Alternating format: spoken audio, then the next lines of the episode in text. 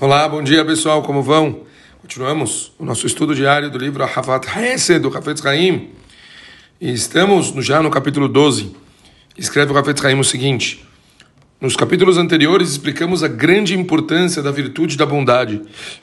Era eficaz em prolongar os dias do homem e espiar os seus pecados. Era protege de todo tipo de mal.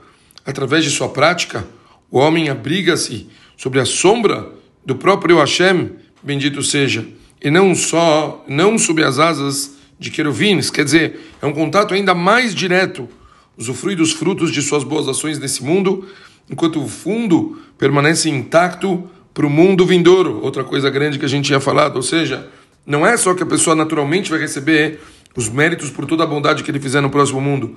Nesse mundo ele já recebe isso também, sem afetar o que ele já vai receber no outro mundo tem sucesso em criar filhos ricos e sábios, torna-se merecedor de indulto no julgamento final e obtém outros benefícios exaltados. Por isso, o homem deve procurar incorporar essa sagrada virtude e amá-la intensamente, como dizem as Escrituras, o que o Eterno requer de ti, senão que pratiques a justiça e ames a beneficência, pois essa mitzvah protege o homem até o fim das gerações. É preciso ser especialmente cuidadoso para não negligenciar a, a prática da bondade, mesmo que só por um dia de nossas vidas. Assim como fixamos um tempo certo para o estudo diário da Torá.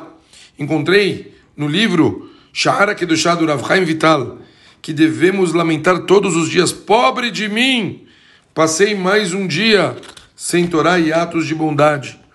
O teor dessa afirmação é a declaração dos nossos sábios que o mundo se sustenta por três tipos de atividade: o estudo da Torá, os serviços do templo e Gmilut Hassadim.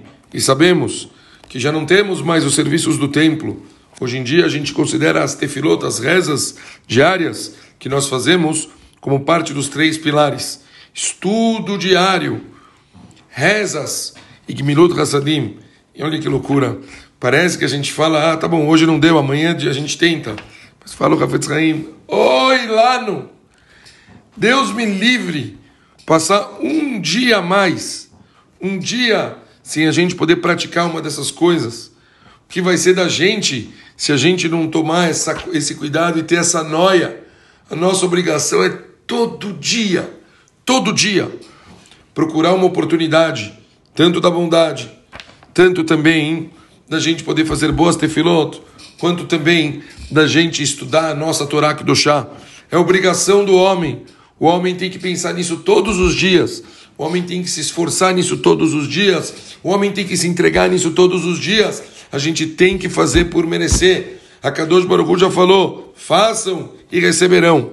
Depende da gente. Continuamos amanhã. Lembrem agora, principal ponto de hoje: não existe um dia sem essas coisas. Não existe.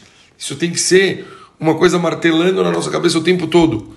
Todo dia a pessoa tem que se esforçar para fazer cada uma dessas, desses três pilares que o mundo foi construído em cima. Um beijo grande para todo mundo e voltamos amanhã. Shabbat Shalom.